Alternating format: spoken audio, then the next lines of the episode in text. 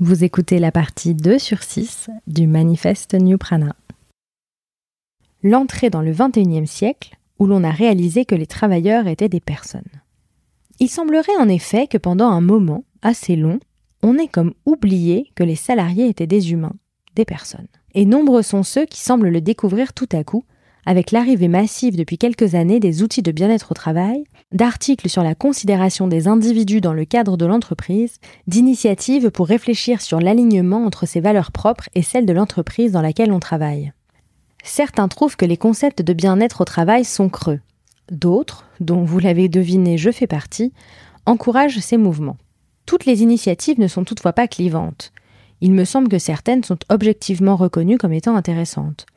Welcome to the Jungle, par exemple, est venu répondre à un manque, un moyen pour trouver une entreprise en adéquation avec ses aspirations et à qui apporter ses meilleures compétences, hard and soft, en retour, et des références sur le futur du travail.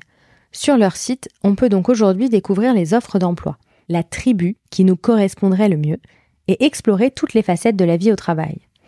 Laetitia Vito y est d'ailleurs rédactrice en chef du média Entreprise. En quelques années, Welcome to the Jungle est devenu une référence pour ces sujets, avec pour objectif de développer des produits qui transforment l'expérience candidat et collaborateur, avec l'objectif de rendre la relation entreprise-individu plus humaine. Du côté des États-Unis, Ariane Huffington est devenue une figure passionnante des sujets du bien-être au travail et du développement personnel et professionnel. Dans l'article que j'avais consacré à son livre Thrive, je revenais sur les quatre piliers sur lesquels repose l'épanouissement selon elle. Le bien-être, la sagesse, l'émerveillement et la générosité. C'est en partie l'éloignement de ces piliers qui a créé l'épidémie de stress et de burn-out que nous connaissons depuis plusieurs années. C'est aussi le fait de faire un travail dénué de sens, comme l'a théorisé David Graeber avec ses bullshit jobs, désormais devenus célèbres. Dans la lignée de son livre, Ariana Huffington a aussi lancé son entreprise Thrive Global, qui propose d'aider les entreprises et leurs collaborateurs à mettre en place des habitudes pour améliorer leur résilience mentale, leur santé et leur productivité. Car c'est par une approche globale, mise de côté depuis trop longtemps dans le monde occidental, que l'épanouissement et l'équilibre pourront arriver. Pourquoi est-ce que cela apparaît comme une révélation que pour être bien, et par conséquent performant et donc un atout pour l'entreprise, il faut prendre soin de soi globalement? Ce qui me paraît encore plus fou, c'est que certains ne sont pas encore convaincus.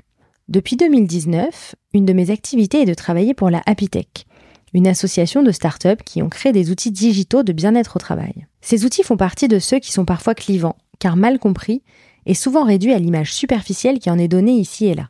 Qui n'a pas entendu mille fois les railleries au sujet d'un baby-foot ou d'un chief happiness officer? Il est facile de faire des caricatures quand on connaît mal ce dont il s'agit vraiment et de tout mettre dans le même panier. Ces entreprises sont pourtant portées par des entrepreneurs convaincus et voulant apporter de réelles solutions au monde du travail qui en a besoin. Je comprends l'ironie du concept aux yeux de certains. On en est arrivé à devoir trouver des solutions pour sortir les travailleurs du stress extrême dans lequel ils ont été poussés. En soi, c'est un drame qu'on en soit arrivé à devoir inventer des outils de bien-être au travail. Et cela confirme que nous avons été trop loin dans la déshumanisation. Cependant, ma position est d'accepter ce qu'il s'est passé, de prendre en compte les excès et les dérives, et de faire en sorte de changer les choses pour le mieux, pour essayer tant bien que mal de rétablir un équilibre. Évidemment, tout n'est pas bon à prendre dans le chapeau du bien-être au travail, et il y a des opportunistes qui ne sont intéressés que par la tendance. Mais existe-t-il seulement un secteur qui soit parfait?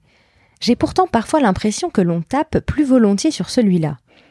Ces critiques vont de pair avec une mouvance que certains appellent la dictature du bonheur.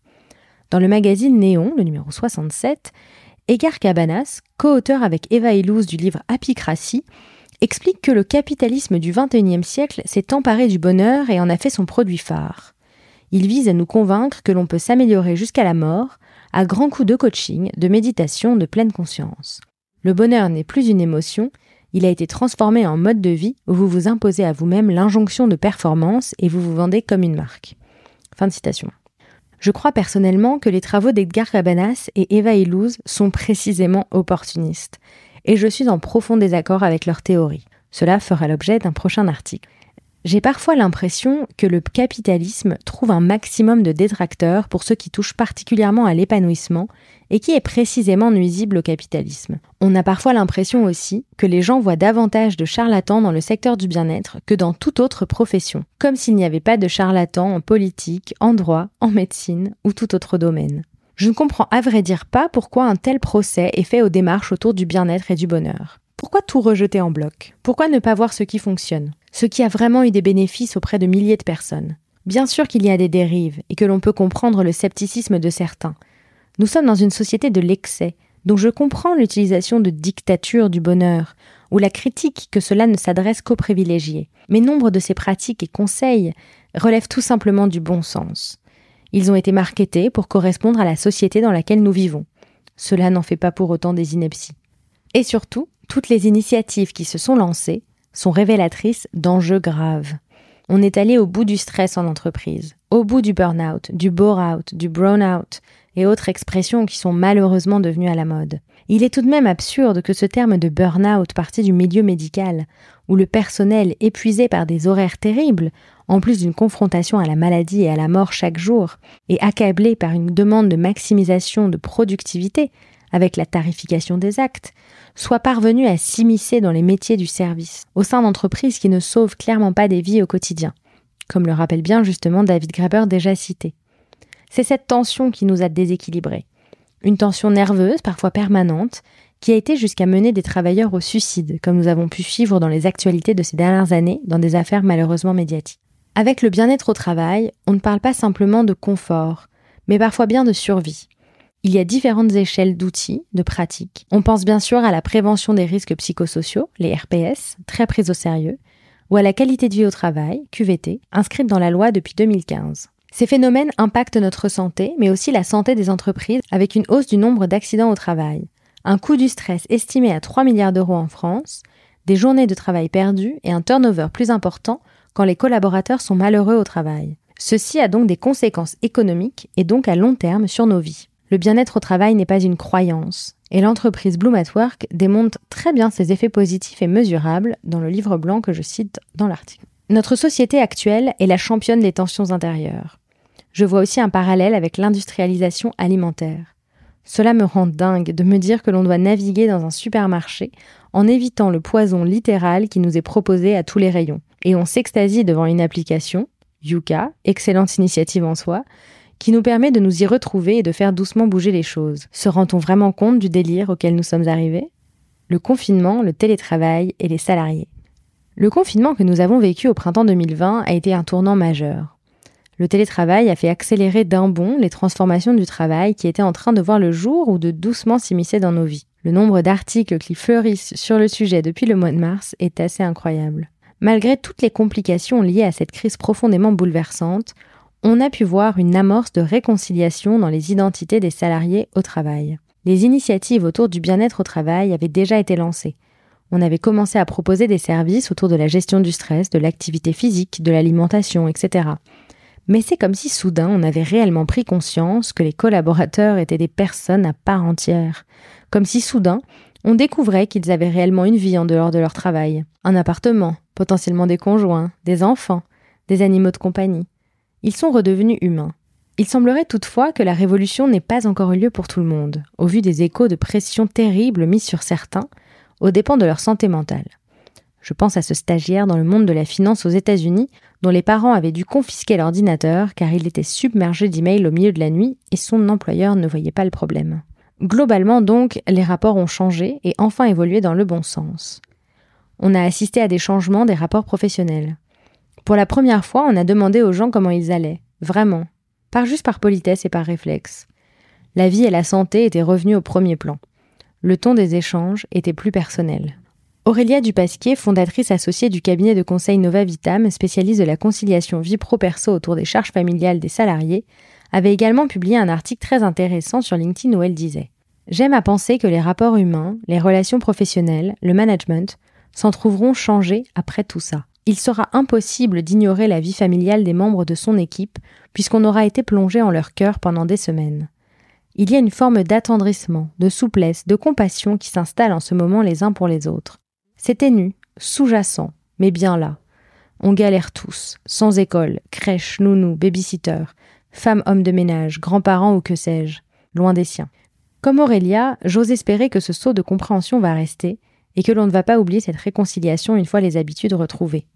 Cela dit, ce n'est pas encore parce que la réconciliation est amorcée que le chemin sera sans embûches. Le télétravail peut évidemment aussi être compliqué à gérer, précisément parce que les frontières sont désormais brouillées. Il faut maintenant apprendre à créer de nouvelles limites et à réévaluer les priorités. Avec le confinement, le rapport au travail s'est trouvé changé. On a aussi entendu de nombreux échos de salariés encore davantage en quête de sens qu'auparavant. Face à tous les travailleurs en première ligne et au contexte angoissant, beaucoup se sont demandé si ce qui occupait leur journée était vraiment utile. La crise du sens a elle aussi fait un bond en avant. Toujours dans la lignée des réflexions de David Graeber qui sont devenues particulièrement pertinentes durant le confinement, où l'on s'est rendu plus compte que jamais que les premiers de corvée aux emplois absolument indispensables étaient les moins reconnus et rémunérés dans notre société.